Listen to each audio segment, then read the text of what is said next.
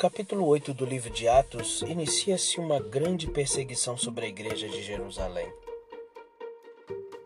Logo após o martírio e o assassinato de Estevão, por ter pregado o evangelho e por ter confrontado os líderes do povo, inicia-se então uma corrida de perseguição aos cristãos encabeçado principalmente pelo religioso Saulo, que procurava destruir mesmo a igreja e arrastava tanto homens quanto mulheres sem distinção para a prisão. A partir desse momento, a igreja de Jerusalém então começa a se dispersar. Os seus integrantes começam a fugir para outras cidades e fugindo para outras cidades começam a pregar as boas novas do Evangelho de Jesus, da mensagem de boa notícia de Jesus aos lugares onde estavam indo, dispersando pelas regiões da Judéia, de Samaria, que eram regiões que os judeus nem gostavam muito de estar, principalmente Samaria, por ser território inimigo deles. Mas diante da perseguição não havia outra maneira. E eles tiveram que se abrigar nessas cidades. Um dos que foram para a cidade de Samaria foi Filipe, um dos sete, que também era um grande evangelista. Filipe começou a pregar o evangelho para os samaritanos, que se converteram aos montes, creram no Senhor Jesus eram batizados, tanto homens quanto mulheres, em nome de Jesus. Através de Filipe, doentes eram curados, espíritos imundos abandonavam a muitas pessoas. E muitos sinais e maravilhas, diz o livro de Atos dos Apóstolos, eram realizados através da vida de Filipe pelo poder do Espírito Santo. E diz que aquela cidade ela foi cheia de uma alegria indizível, uma alegria diferente, uma alegria de uma cidade que estava sendo liberta das trevas, que estava sendo liberta da opressão, do mal. Mas havia ali um homem que era mago, chamado Simão, era um feiticeiro, que também enganava as pessoas com ilusionismo e o texto diz que esse homem que tinha uma grande influência na cidade, ele veio a crer. Aqui diz que ele creu na mensagem de Filipe e foi batizado junto com muitos outros. Inclusive esse mesmo Simão seguiu Filipe e o acompanhava, observando com curiosidade as maravilhas que eram realizadas, os feitos, as curas.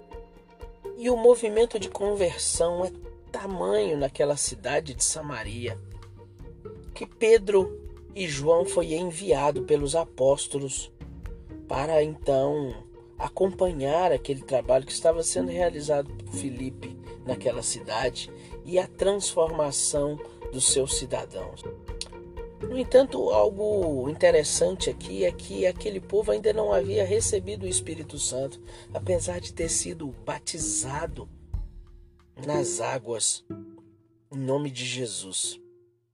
E quando os apóstolos chegam, eles então impõem as mãos sobre aquele povo, impõem as mãos sobre aqueles novos crentes, e eles então recebem o Espírito Santo. Simão o mago, observando de longe que os apóstolos impunham as mãos e as pessoas recebiam o Espírito Santo, então decide tentar comprar aquele poder. E chega a fazer uma oferta para os apóstolos, ao que os apóstolos os o repreende, dizendo a ele que ele podia seguir para a perdição junto com seu dinheiro. Simão teme a ponto de pedir que, que perdoasse ele. Esse mesmo Simão é um homem que gerou muito problema para a igreja.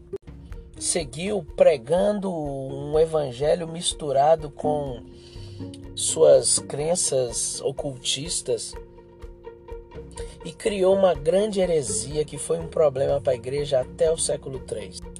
É importante a gente entender que crer em Jesus nem sempre é significado de transformação. Pessoas às vezes creem em Jesus, mas não vivenciam o discipulado e não aprendem de fato é, que precisam largar os seus pecados e o seu caminho antigo. Quando conhecemos a Jesus, precisamos ser transformados pela palavra de Deus através de um discipulado profundo.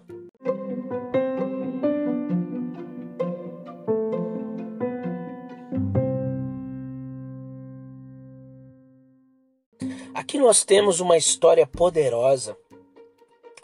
Um anjo que manda Filipe descer pela estrada ao sul em direção a Gaza.